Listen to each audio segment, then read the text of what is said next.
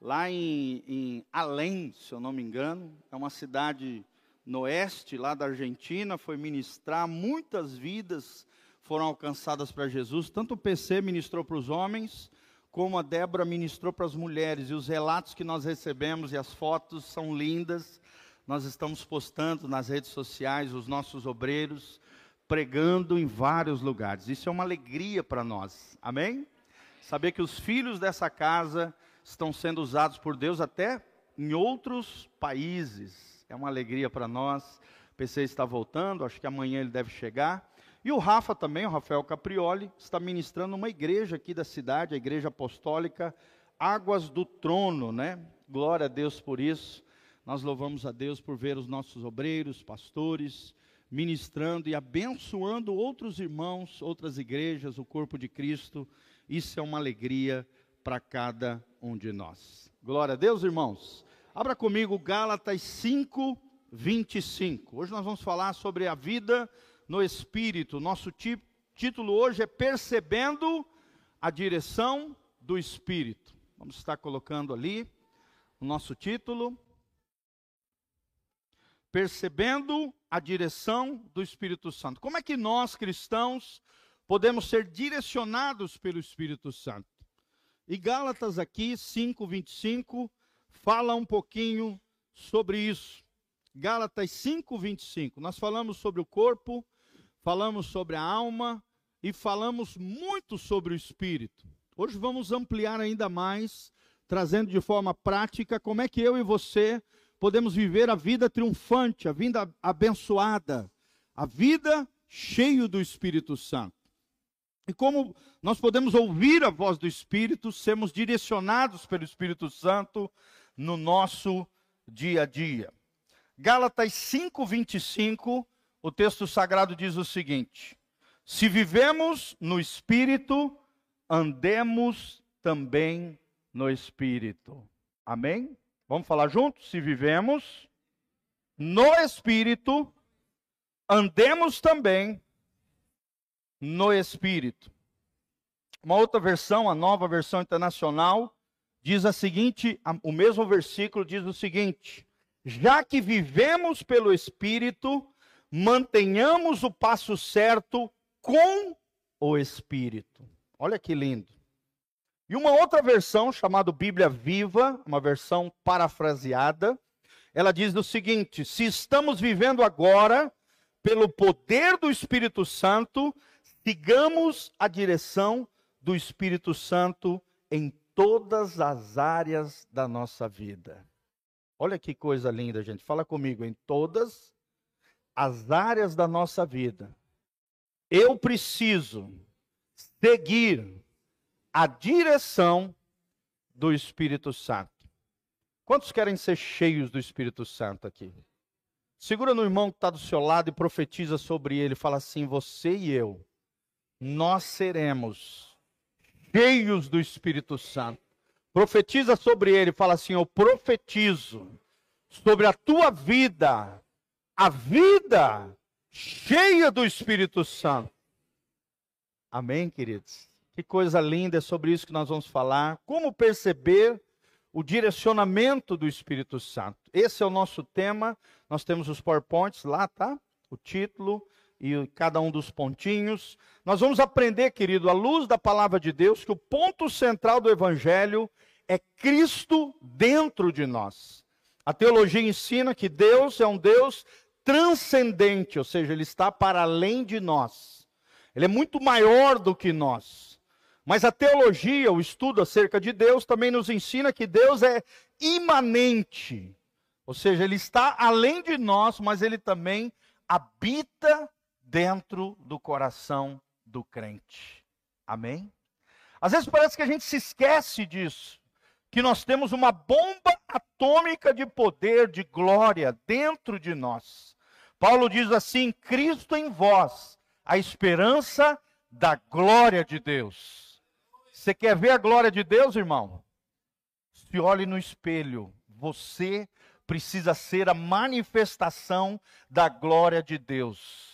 Você é lindo no Senhor, você é especial no coração de Deus. Deus quer manifestar a sua glória, a sua graça através dos nossos irmãos, através da igreja, mas através da sua vida. Fala comigo, Cristo em mim, a esperança da glória de Deus. Irmãos, eu não sei vocês, mas eu quero ver a glória de Deus. Não só em milagres, em maravilhas, expulsão de demônios. Esse é o basicão do crente, né? O apóstolo Bertelli, ele sempre diz, né? O basicão do crente é pregar o evangelho, curar os enfermos, expulsar demônios. Isso tudo é maravilhoso, são os poderes do mundo vindouro. Mas o que Deus quer, querido, é manifestar a sua graça, a sua glória através das nossas vidas. E como é possível isso? É quando Cristo está dentro de nós. Nós precisamos compreender que o Espírito Santo é vida. E contatar o Espírito é contatar a vida de Deus. Nos comunicar com o Espírito é nos comunicar com a vida de Deus. A palavra aqui no grego é zoe. Zoe significa vida de Deus. A palavra bios fala de vida animal, vida biológica. Mas tem uma outra palavra grega chamada zoe, a vida de Deus em nós. Tudo isso só é possível com a ajuda do Espírito Santo. Primeira coisa que você precisa aprender, né, não está ainda nos pontinhos lá, são que as coisas do Espírito são vida. Ou seja, é fundamental que separemos bem aquilo que é da alma daquilo que é do Espírito. Fala comigo, a minha alma precisa ser transformada o meu corpo precisa ser santificado. E o meu espírito precisa estar em comunhão com o Espírito Santo de Deus. O critério para fazermos essa diferenciação entre alma e espírito é a vida de Deus, é essa zoe. Tudo que é do espírito é vida. Então, quando você estiver diante de uma decisão, pare e pense: isso que eu vou fazer vai promover vida ou vai promover morte? Tudo que promove morte é pecado. O pecado produz morte. Nós temos aprendido quatro tipos de morte que o pecado produz no ser humano. Ele produz morte emocional, está lá no Salmo 32. A Bíblia diz: Enquanto eu me calei, o meu humor se tornou em sequidão de estios, meus ossos gemeram com bramido, ou seja, morte emocional. O pecado também produz morte física. Às vezes, uma besteira que você faz pode te levar até a morte física. E trouxe à humanidade a morte física, por isso que todos os homens vieram do pó e ao pó retornar. Quando a gente vai sepultar alguém, a gente faz essa menção. O homem veio do pó e ao pó retornar. Tudo isso por causa do pecado, irmão. Além disso, tem o pecado, pecado emocional, a morte emocional, a morte física, tem a morte espiritual, que é quando você é desconectado dessa vida de Deus, você está morto espiritualmente, está debaixo da cegueira, você é um filho da desobediência, você está debaixo da ira de Deus, porque tem vivido uma vida totalmente contrária aquilo que Deus diz na sua palavra, o pecado vai produzindo morte espiritual e você vai se afastando de Deus ou nem nunca se conectou com Deus. E por último tem a morte eterna, que é a pior das mortes que tem, que é quando o ser humano, por morrer emocionalmente, morrer fisicamente, morrer espiritualmente, sem se arrepender, acaba morrendo eternamente e sendo lançado no lago que arde com fogo e enxofre. Fala comigo, está amarrado. Na minha vida, não. Fala comigo, eu quero a vida no Espírito, a vida de Deus. Então preste atenção, irmão. Tudo o que é do Espírito é vida. Mas o que é muitas vezes da nossa alma pode produzir morte. Toma cuidado. Onde o diabo quer atingir é a tua alma e contaminar também o teu corpo. A vida é algo contagiante, sim ou não? Como é gostoso quando a gente está do lado de alguém que é cheio de vida, alguém que é alegre. Quando abrimos a nossa boca pelo Espírito, a vida flui e se espalha por entre os irmãos. Como é gostoso a gente sentar do lado de alguém que é cheio de vida, cheio de fé, cheio de esperança, alguém que nos contagia. Será que você é alguém assim? Contagiante, alguém apaixonante? Essa vida também é o nosso alimento. Quando falamos algo do Espírito, aquilo será palavra de Deus, às vezes, para o coração de um irmão, que é espírito e vida. Fala comigo, a palavra produz espírito e produz vida. Por isso que é importante que a palavra de Deus esteja na nossa boca, mas também no nosso coração, porque a boca fala do que o coração está cheio. Então, nós temos que fazer aquilo que Paulo diz lá em Colossenses, que a palavra de Deus habite ricamente os vossos corações. Quando a palavra de Deus estiver habitando fortemente no meu coração, aquilo que sair da minha boca vai ser espírito, vai ser vida na vida das pessoas. Amém? Quando falamos algo pelo espírito, essa palavra é espírito e vida, vivifica pessoas, traz vida àquele que está morto. E isso é tremendo, irmãos. Deus te chamou para trazer vida. Amém? Para de murmuração, para de pessimismo, para de negatividade. Deus te chamou para produzir vida, para ter uma vida contagiante, empolgante. E essa vida é algo sobrenatural, é ser guiado pelo Espírito Santo, é ser guiado por esta vida, a vida de quem? A vida de Jesus, a vida de Deus. A vida no Espírito é a vida de Jesus de Nazaré. Por que, que Jesus venceu em tudo? É porque Jesus vivia no Espírito. Então é necessário desenvolvermos essa sensibilidade no nosso próprio espírito humano. Se não formos sensíveis à voz do Espírito Santo, não poderemos perceber a direção e a voz de Deus. Amém? Deus quer te guiar, meu irmão. Deus quer falar com você todos os dias. Deus quer direcionar os teus passos. É o que diz aqui em Gálatas 5, 25. Se estamos vivendo agora pelo poder do Espírito Santo, sigamos a direção do Espírito Santo em todas as áreas da nossa vida. O problema é que nem todo mundo faz isso. Tem gente que entrega algumas áreas, mas outras áreas ficam tenebrosas, obscuras, fechadas para a ação de Deus. Sim ou não, irmãos? Sim. Sim, infelizmente, nós não podemos permitir isso. Muitos pedem sinais, muitos fazem provas de Deus para serem guiados por Ele, mas Deus não nos deseja guiar por meio de coisas exteriores. Não, Deus nos deseja guiar a partir do, da vida dele que está dentro de nós. Amém? Coloca a mãozinha assim no seu coração, faz uma massagem gospel aqui. Fala assim: O Senhor quer me guiar de dentro de mim, pelo Espírito Santo. Fala comigo, profetiza, fala que a vida de Deus flua através da minha vida através da guiança do Espírito Santo de Deus.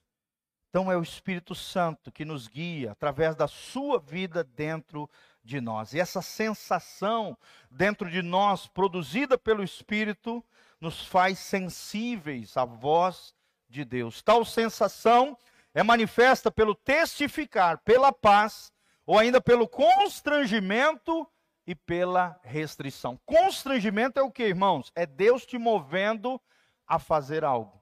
Assim como Paulo fala, o amor de Cristo me constrange. Ou seja, o amor de Cristo constrangia o apóstolo Paulo a pregar o evangelho, a formar discípulos, a levantar outras igrejas. Por quê? Porque o amor que estava reinando no coração dele o constrangia, o levava a fazer coisas gloriosas para Deus. Mas às vezes também o Espírito Santo nos restringe, ou seja, nos freia. Quem aqui já foi freado pelo Espírito Santo? Tem alguma coisa que você ia fazer, de repente o Espírito Santo falou: não faça. e você ouviu a voz do Espírito Santo, você ficou incomodado com aquilo, parece que Deus tirou a tua paz e você sentiu que não deveria fazer aquele negócio. E Deus te deu um grande livramento. Às vezes você vai comprar um carro, de repente você está todo empolgado em comprar aquele carro, e de repente você sente o coração apertado, Deus tira aquela paz de você, e aquilo não é para você fazer, Deus te restringe a fazer aquele negócio. Por quê? Porque às vezes aquele carro não é para você. Uma vez eu ouvi um testemunho de um irmão que ele esperou um ano e sete meses para comprar um carro. Ele tinha dinheiro para comprar o carro na conta, e toda vez que ele ia em alguma concessionária, algum lugar, o Espírito Santo falava para ele: não é para você comprar esse carro. Eu nunca vi isso, irmãos. Eu, eu até parabenizei ele. Eu falei: rapaz, tu é crente, hein? Nunca vi isso. Assim, no sentido de tanto tempo, né? Esperar. Mas é coisa linda o testemunho que esse irmão deu. Um ano e sete meses depois, quando chegou o momento correto, Deus deu o carro certo, muito melhor do que ele havia sonhado, porque ele ouviu a voz do Espírito Santo de Deus. Chegou numa concessionária lá em Curitiba, tirou um Corolla perolizado, branquinho, zero quilômetro. No momento certo de Deus. Amém, irmãos? Deus faz isso, Deus nos constrange, nos mobiliza a fazer algo, mas às vezes Deus nos freia, Deus nos restringe pelo Espírito Santo. O cristianismo do Novo Testamento não é meramente participar de ritos, de cerimoniais, nem tampouco observar regras ou regulamentos. É muito mais do que isso, é vivermos uma é mais, é mais do que vivermos uma, apenas uma vida correta ou moralista. Seguimos uma filosofia cristã, um sistema de pensamento positivo. O cristianismo é real, é sobrenatural, é a vida de Cristo em nós. Aleluia! Fala comigo, é a vida de Jesus reinando no meu coração. Irmãos, eu quero isso para minha vida, você também? Levante as mãos para os céus comigo e fala: Senhor, eu quero a tua glória, a tua vida em mim. Ai, que coisa linda, irmãos, isso é maravilhoso. Cristianismo real é sobrenatural, é a vida de Cristo dentro de nós. Jesus mesmo disse em João 17: aquele que obedece os meus mandamentos, eu e o Pai viremos nele e faremos nele morada. A palavra aqui é tabernacular, é a mesma palavra do tabernáculo do Antigo Testamento. Deus quer fazer de você a sua casa. A casa favorita de Deus deve ser o teu coração, a tua vida, o teu corpo. Amém? Por isso que Paulo diz lá em Romanos 12 que nós temos que apresentar o nosso corpo, nós lemos várias vezes esse versículo aqui em outras ministrações, como um sacrifício vivo, santo e agradável ao Senhor. Porque esse é o nosso culto racional. É o nosso culto inteligente. Não adianta nada você vir no culto, adorar, louvar bonito, cantar, vir no culto, ouvir a palavra, sair pela porta desta igreja e fazer tudo errado. Esse é um culto burro, jegue, tolo, insensato, besta. O que Deus quer é que você tenha um culto inteligente, amém? A mesma santidade que você tem aqui dentro, louvando, adorando a Deus, agradecendo ao Senhor, isso é maravilhoso. Você viva lá fora também, nas suas escolhas, nas suas decisões, no seu dia a dia, obedecendo a palavra de Deus. Amém? Será que você tem obedecido a palavra de Deus? Será que você tem experimentado essa vida sobrenatural? É Cristo habitando em nossos corações. Só assim podemos experimentar a direção do Espírito Santo. Não precisamos aprender a reconhecer quando o Espírito está entristecido. Não, nós não vamos entristecer mais o Espírito Santo. Isso nós fazíamos antes. Agora não, nós queremos alegrar o Espírito Santo que está dentro de nós, amém? Fala comigo, eu quero ser uma alegria para Deus e para o Espírito Santo de Deus. Isso é coisa tremenda, gente. Ele quer estar alegre dentro de você. Ele quer também que você se alegre nele. E não fique carregando fardos, mas sim apresente todos os teus pesos, os teus fardos, os teus problemas, as tuas súplicas, as tuas orações, sejam apresentados diariamente diante do Senhor. Não tem porque você ficar carregando pesos excessivos. E tudo começa quando nós percebemos essa sensação no nosso espírito de que Deus quer nos direcionar, de que Deus quer falar conosco, de que Deus tem algo novo para nós. Foi o que mais nós ouvimos lá no Congresso. Deus tem algo novo para a igreja brasileira. Deus tem um novo tempo para nós. Mas precisamos esperar nele, precisamos ouvir a sua voz, precisamos compreender o que ele está dizendo, precisamos agir de acordo com a direção recebida, precisamos cooperar com o Senhor, amém? E aí experimentarmos coisas gloriosas e sobrenaturais que ele tem para cada um de nós. Amém? Fala comigo, Deus tem coisas novas, extraordinárias, maravilhosas para a minha vida. Mas aí vem a grande pergunta que nós queremos responder: como é que eu posso perceber a direção do Espírito Santo? E eu quero te ensinar quatro maneiras para que você seja direcionado pelo Espírito Santo de Deus. Analisa a tua vida, ao longo do, da tua vida, quantas vezes Deus já tentou falar com você e talvez você não ouviu, e aí fez uma besteira que não deveria fazer. Irmãos, tem muita gente que se mete em dor e sofrimento desnecessário. Sim ou não? Sofre coisas que não deveria sofrer. Se percebesse a direção do Espírito Santo na sua vida. O Espírito Santo quer te livrar de encrencas. O Espírito Santo quer te livrar de dores desnecessárias. Quantas, por exemplo, pessoas se metem em relacionamentos errados? Quantas e quantas pessoas tomam decisões equivocadas que trazem consequências terríveis que não eram para ter?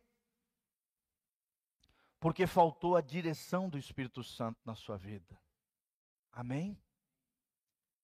Então, a primeira maneira, querido, de eu perceber a direção do Espírito Santo é através daquilo que nós já falamos e vamos relembrar aqui: o impulso da intuição. Primeiro ponto, fala comigo: impulso da intuição. Pastor, o que é a intuição? A intuição é uma função do nosso espírito humano. É como se fosse um impulso dentro do nosso coração. Não é uma voz percebida audivelmente, mas é um direcionamento no nosso interior. É Deus impelindo, nos dando uma sensação interior, uma percepção nítida daquilo que Deus tem para nós. A gente até brinca que as mulheres têm né, um, um, uma intuição maior do que os homens. Sim ou não, irmãos? Uma espécie de sexto sentido, né? Mas é por aí, gente. É, uma, é, um, é um sentido interior, é um impulso, é uma sensação interior. É isso que é a intuição. Eu citei para vocês o exemplo de um dia que eu estava descendo de um ônibus, eu estava descendo um ônibus lá em Belém do Pará, e quando eu ia descer, o Espírito Santo falou: volte e se sente. Não desça desse ônibus. E eu ouvi nitidamente aquela sensação no meu interior, aquela, aquela voz de comando. É interessante que o Espírito Santo, ele dá uma voz de comando, uma sensação interior de comando. Não faça isso.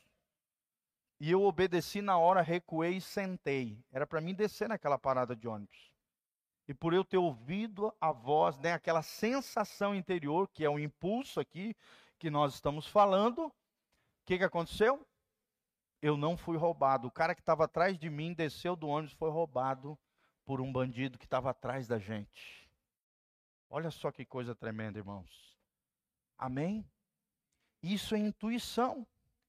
Da mesma maneira que existem impulsos no corpo, impulsos na, de, nas emoções, impulsos às vezes até por causado por demônios, entretanto, se nós nascemos de novo, aprendemos a diferenciar todas essas vozes daquela que vem do Espírito Santo.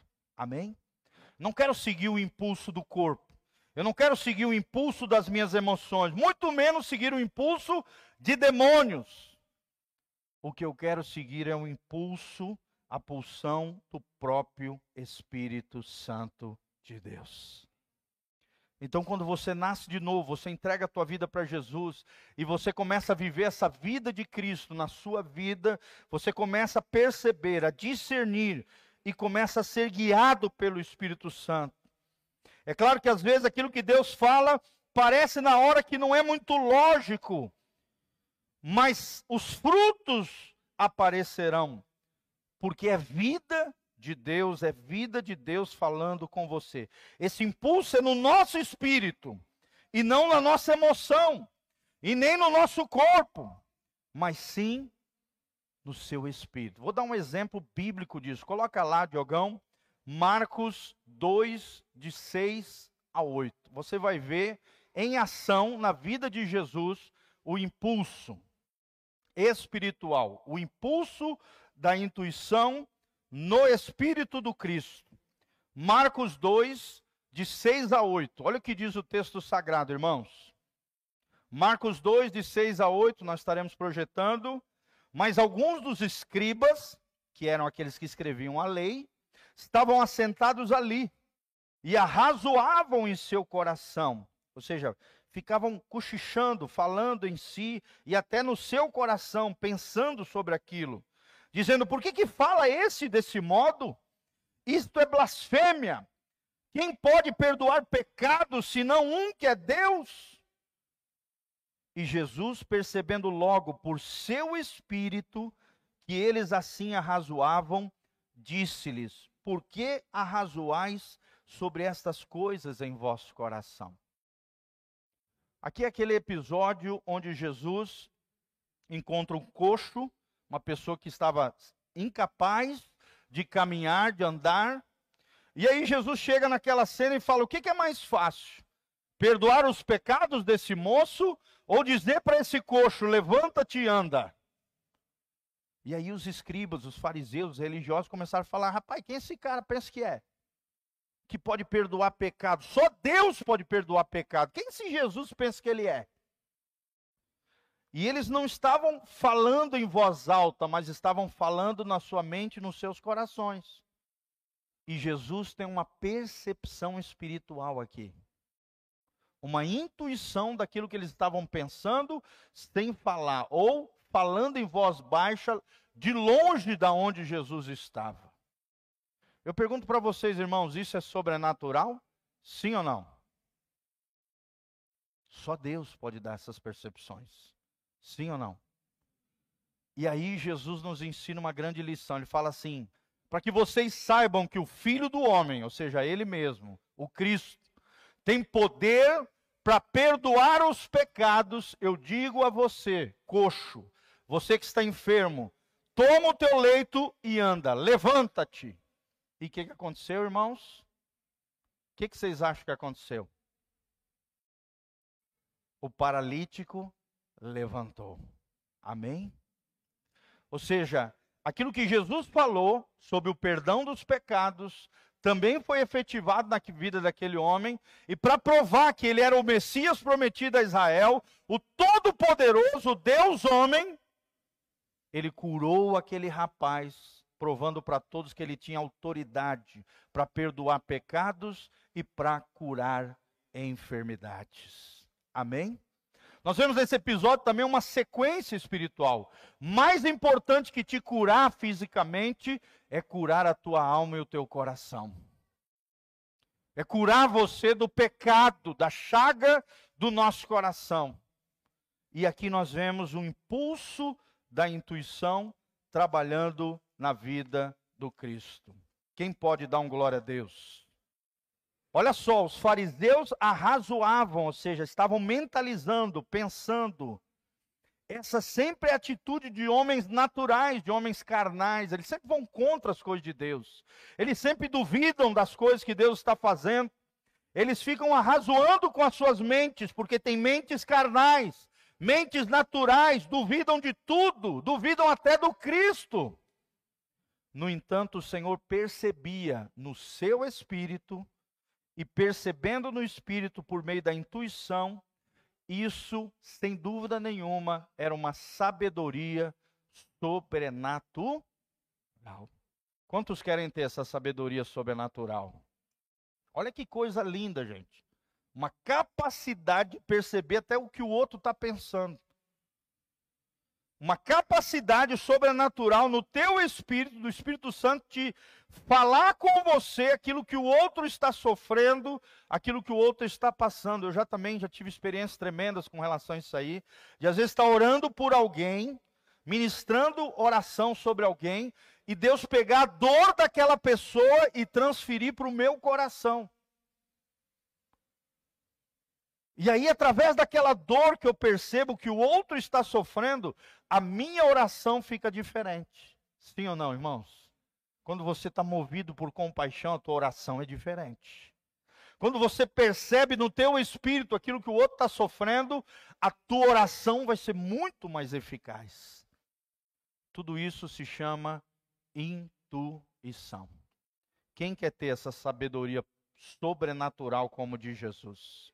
Essa é uma das maneiras do Espírito Santo falar com você, te direcionar, principalmente na oração, no momento de pregação, ou no momento que às vezes você está expulsando um demônio, ou em determinadas situações que estejam acontecendo na sua vida, na vida de outros, ou às vezes até na igreja. O impulso da intuição. Segunda coisa, gente, segunda maneira de Deus direcionar o homem é com o testificar do Espírito. Fala comigo, testificar do Espírito. Onde é que está isso na palavra de Deus? Romanos 8,16. A Bíblia diz que o próprio Espírito, você pode ver que está com E maiúsculo, testifica com o nosso Espírito, E minúsculo, de que nós somos filhos de. Quantos filhos de Deus nós temos aqui nessa noite? Levanta as duas mãos para os céus e fala: Glória a Deus. Eu sou dele e ele é meu.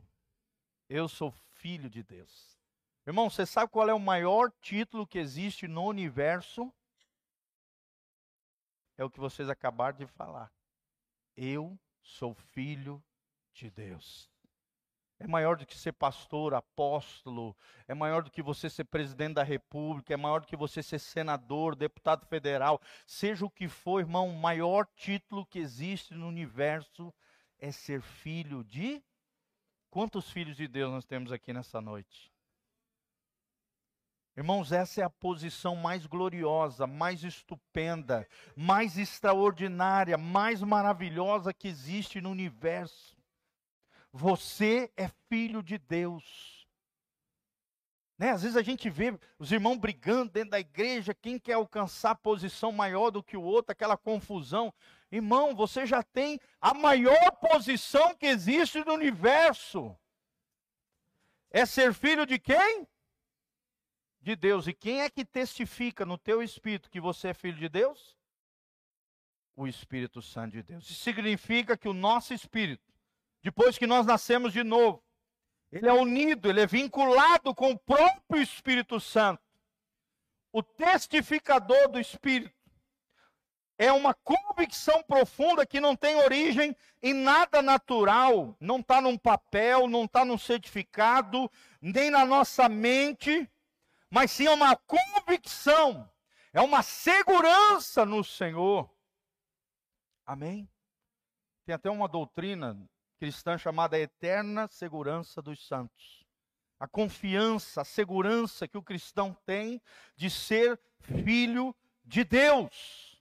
E Deus sempre fala conosco. Nós é que não damos crédito muitas vezes. Você está passando por uma luta, por uma dificuldade. O Espírito está falando para você: você é filho.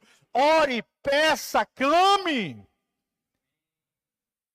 Parece que às vezes a gente esquece que Deus é o nosso Pai, que o Criador do universo é o nosso Abba, é o nosso Papai. Amém, irmãos? Por isso a importância da oração quando você está orando. Deus não precisa de oração, é nós que precisamos. Quando nós estamos orando, nós estamos nos conscientizando que não estamos sozinhos, que temos um papai, que somos filhos de Deus que Ele está conosco, que Ele é o nosso Abba. Que coisa tremenda, irmãos, e é o Espírito Santo que testifica ao nosso espírito, quem gera essa convicção, quem nos amadurece para não corrermos riscos desnecessários. Provavelmente ao longo da nossa vida cometeremos alguns erros, mas estaremos exercitando o nosso espírito no nível mais elevado possível. E chegará o ponto em que virtualmente não cometeremos mais erros grotescos que cometíamos no passado. Por quê? Porque vamos crescendo, vamos amadurecendo e o número de erros e falhas vai diminuindo na nossa vida. Sim ou não? Esse é um processo lindo chamado processo de santificação. Quantos estão crescendo em santificação? Fala assim comigo dia a dia. Deus vai me santificando. E eu vou me santificando para Ele. Irmãos, isso é vida cristã. É você olhar para trás e ver um progresso na tua vida. Deus te modificando, Deus te aperfeiçoando. Antes você falava um monte de palavrão. Hoje não. Você antes você tinha a boca apodrecida, suja, um mau testemunho, um mau exemplo para os seus filhos. Agora não. Você tem a boca que é uma fonte de vida, uma boca abençoadora. Antes você praguejava, murmurava, reclamava de tudo e de todos. Hoje a tua boca profetiza, cheia de fé, cheia de esperança porque Deus está trabalhando no teu interior. Ele está testificando no teu espírito que você é dele, e você vai crescendo, vai amadurecendo nele. Deus quer que de desenvolvamos isso, uma maturidade espiritual, de tal maneira que nós vamos reconhecer a sua voz imediatamente, quando ele falar, e nós vamos obedecer. Provérbios 20, 27, coloca lá. Provérbios 20, 27. Olha que coisa linda esse versículo. É claro que isso demanda tempo, né? Aprendemos se certa impressão ou sentimento vem do Senhor ou não. Mas Deus vai te ajudar, Deus vai te dar percepção, discernimento. E nós cremos que podemos chegar a este ponto de sabermos com toda certeza, com toda convicção, a direção percebida que procede de Deus. Olha que coisa linda esse versículo. Anota aí o espírito do homem é a lâmpada do Senhor e vasculha cada parte do seu ser. Quem quer ser uma pessoa iluminada?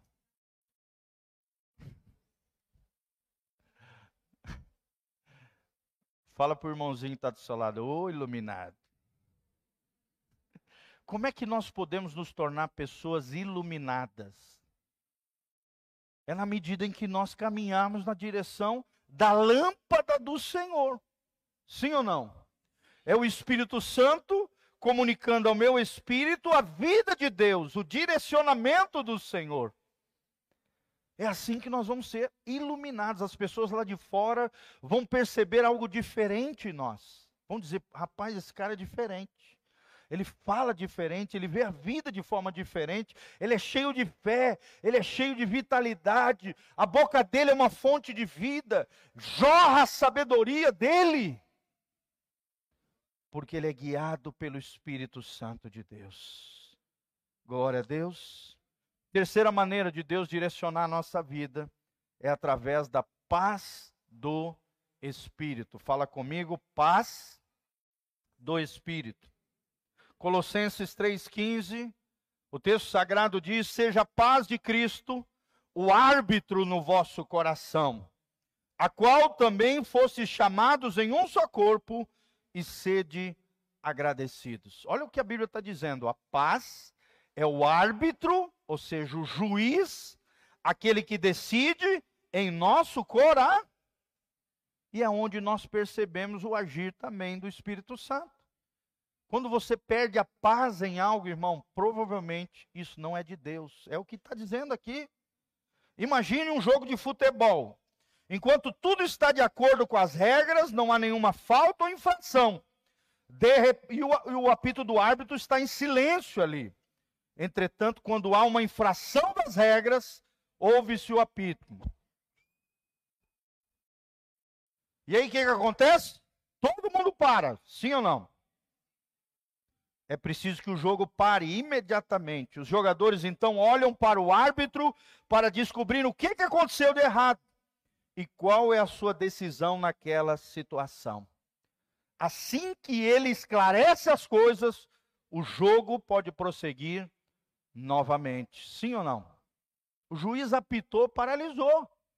Parou. É pênalti, é falta, é cartão amarelo. Sim ou não? A mesma coisa a paz de Deus no nosso espírito humano. Quando você não tem paz, é não, irmão. Não faça isso. É assim também com a paz de Deus em nossos corações. Quando as coisas estão fluindo no propósito de Deus, na vontade de Deus, há uma paz interior profunda em nossos corações. As coisas fluem, as coisas acontecem, tudo vai de bem, tudo vai no melhor de Deus. Esta paz deveria estar sempre lá no nosso coração. Paulo diz que nós somos chamados a uma paz assim. E se por acaso perdemos esta paz, então precisaremos nos voltar para o Espírito para descobrirmos qual é o nosso erro. Amém? Quando você não tem paz em algo, você tem que parar para ouvir a voz de Deus e perceber qual é o seu erro. Onde é que eu errei? O que que eu fiz de errado? Seja a paz de Cristo árbitro nos vossos corações. Por exemplo, o marido que faz uma grosseria com a mulher, de repente aquilo aperta o seu coração, ele perde a paz, ele fica envergonhado da besteira que ele falou, e aí ele percebe que errou com a sua esposa, ou foi grosso com o filho, estúpido demais. O que, que ele tem que fazer, irmão? Ele tem que parar tudo e acertar aquela situação. Ele não pode ser soberbo, arrogante, eu estou certo, eles estão errados, tiranizar os filhos, a mulher, maltratar, né? ser grosseiro, estúpido. É, não é assim. Você vai arrebentar com as pessoas que estão ao seu redor. Se você se mover na grosseria. Se você errou, irmão, todos nós estamos sucintos a errar, sim ou não? Susceptíveis a errar. Sim. Vai lá e conserta, vai lá e pede perdão, vai lá e modifica aquele comportamento. Tudo isso só é possível através da paz de espírito. Por que, que eu perdi a minha paz? É a pergunta que surge. E o Espírito Santo ele vai te mostrar rapidamente. Por quê? Porque ele faz questão de mostrar aonde estamos errados. E ele faz questão de corrigir aquela situação diante de Deus, se foi contra Deus que nós pecamos, ou diante dos homens, das pessoas que nós ferimos ou machucamos. Não adianta ferir pessoas e pedir perdão para Deus, irmão. Presta atenção. Quando você fere pessoas, você tem que pedir perdão para as pessoas que você feriu. Sim ou não? E aí sim pedir depois perdão para Deus.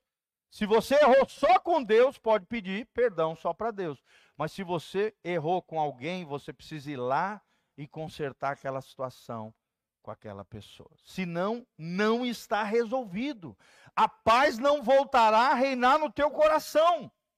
Até que você se humilhe, se quebrante e concede aquela situação diante do teu cônjuge, do teu amigo, do outro irmão, dos teus filhos, seja quem for. Aí sim, se voltamos à posição correta outra vez, a nossa paz será restaurada. Amém? Quem quer ter a paz de Deus reinando no seu coração? Então tem um coração quebrantado, humilde, perdoador, mas também capaz de pedir perdão. Quebrantado, disposto a consertar situações que estão pendentes, pessoas que constroem pontes de reconciliação e não muros de separação. Fala comigo, Deus me chamou para construir pontes de amor e de reconciliação e não muros de separação. E isso fala de quebrantamento, de humildade, de reconhecimento. Quem é que apita? A paz no Espírito. Terceira maneira de ouvirmos a voz de Deus. E a quarta maneira, para nós fecharmos, irmãos, a consciência do Espírito. Fala comigo, a consciência do Espírito. Se existe uma maneira de nós ouvirmos a voz de Deus, a maneira mais fácil, depois da Bíblia, a maneira mais fácil de nós ouvirmos a voz de Deus é através da Bíblia Sagrada. Levanta a Bíblia comigo assim, fala. Essa é a maneira mais fácil de ouvir a voz de Deus. Dá um beijinho na sua Bíblia assim. Bem lindo, dá um beijinho bem lindo. Coisa linda. Nós temos que amar a Bíblia, gente. É a maneira mais fácil de nós ouvirmos a voz de. Mas depois da Bíblia, está aqui o ponto mais fácil de você ouvir a voz de Deus: através da consciência do Espírito.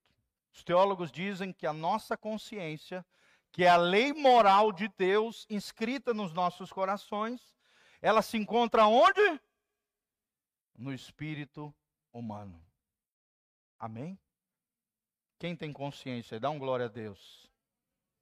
Então é só você ouvir a tua consciência, irmão. Se a tua consciência está pesada, é porque tem alguma coisa errada na tua vida.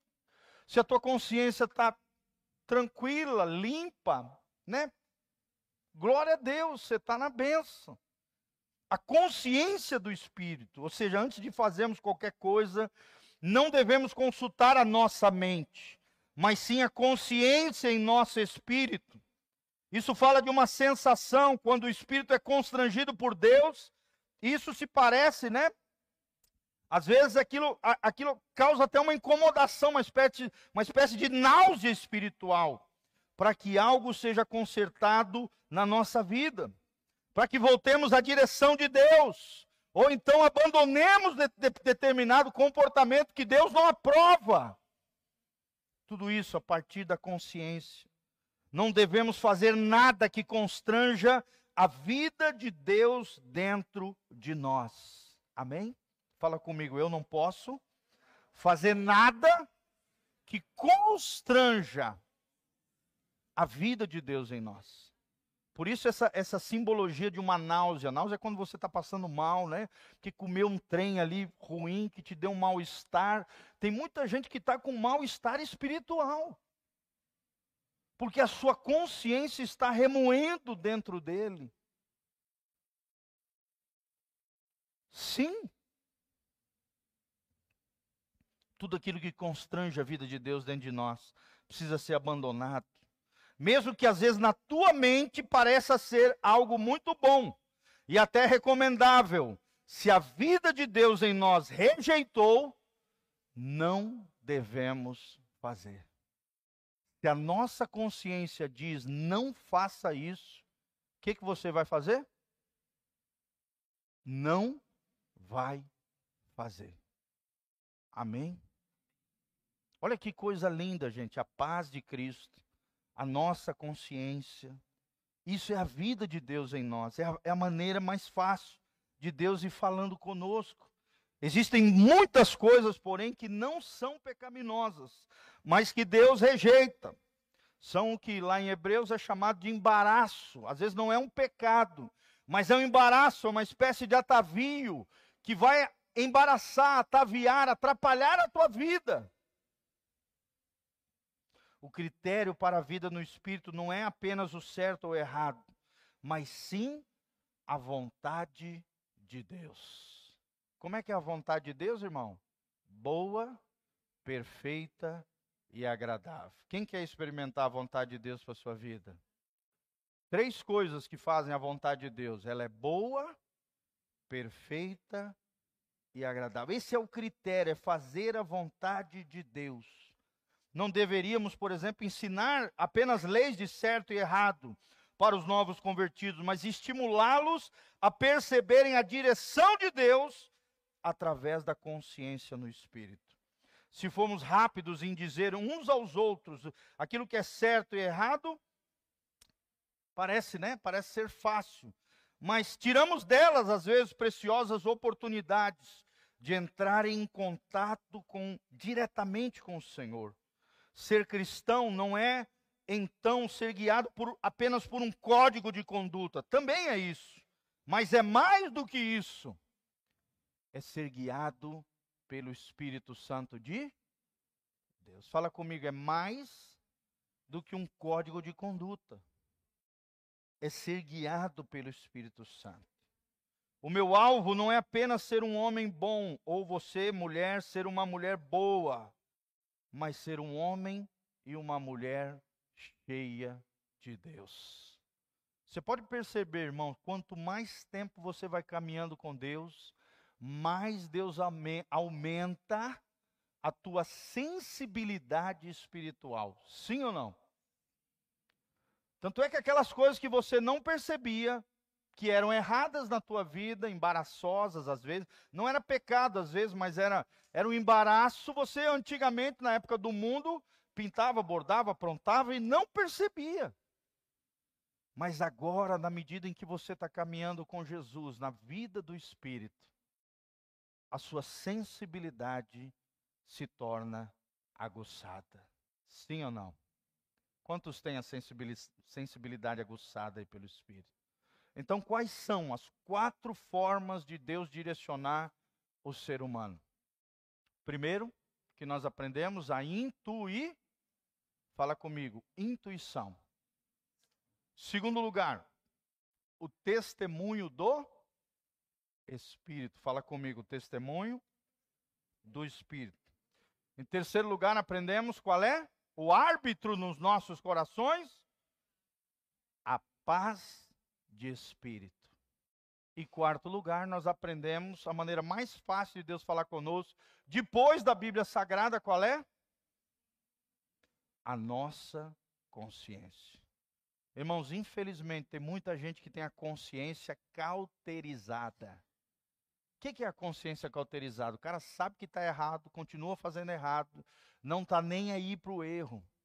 Deus fala, fala, fala, e o cara teima, teima, teima, ou a mulher teima, teima, teima, e diz: Ah, eu sou assim mesmo, eu faço isso. E... Os outros têm que aceitar do jeito que eu sou. Irmãos, isso não existe no reino de Deus. Pelo contrário, nós temos que ter percepção espiritual. Amém? Temos que ser homens e mulheres de Deus cheios do Espírito Santo. Quantos vão ser guiados pelo Espírito Santo depois da palavra dessa noite?